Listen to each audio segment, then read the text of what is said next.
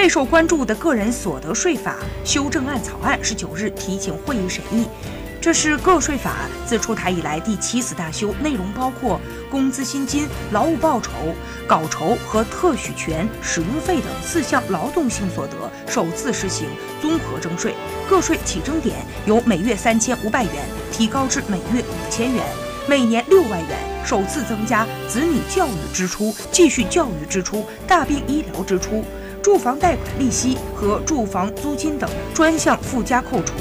优化调整税率结构，扩大较低档税率集聚。数据显示，个税收入结构中六成左右来自工资薪金。以月薪一万元为例，按照现行税率，每月要缴纳个税三百多元。如果提高到五千元，每月缴纳的个税降至一百七十元左右，也就是每月收入多增加一百五十元左右。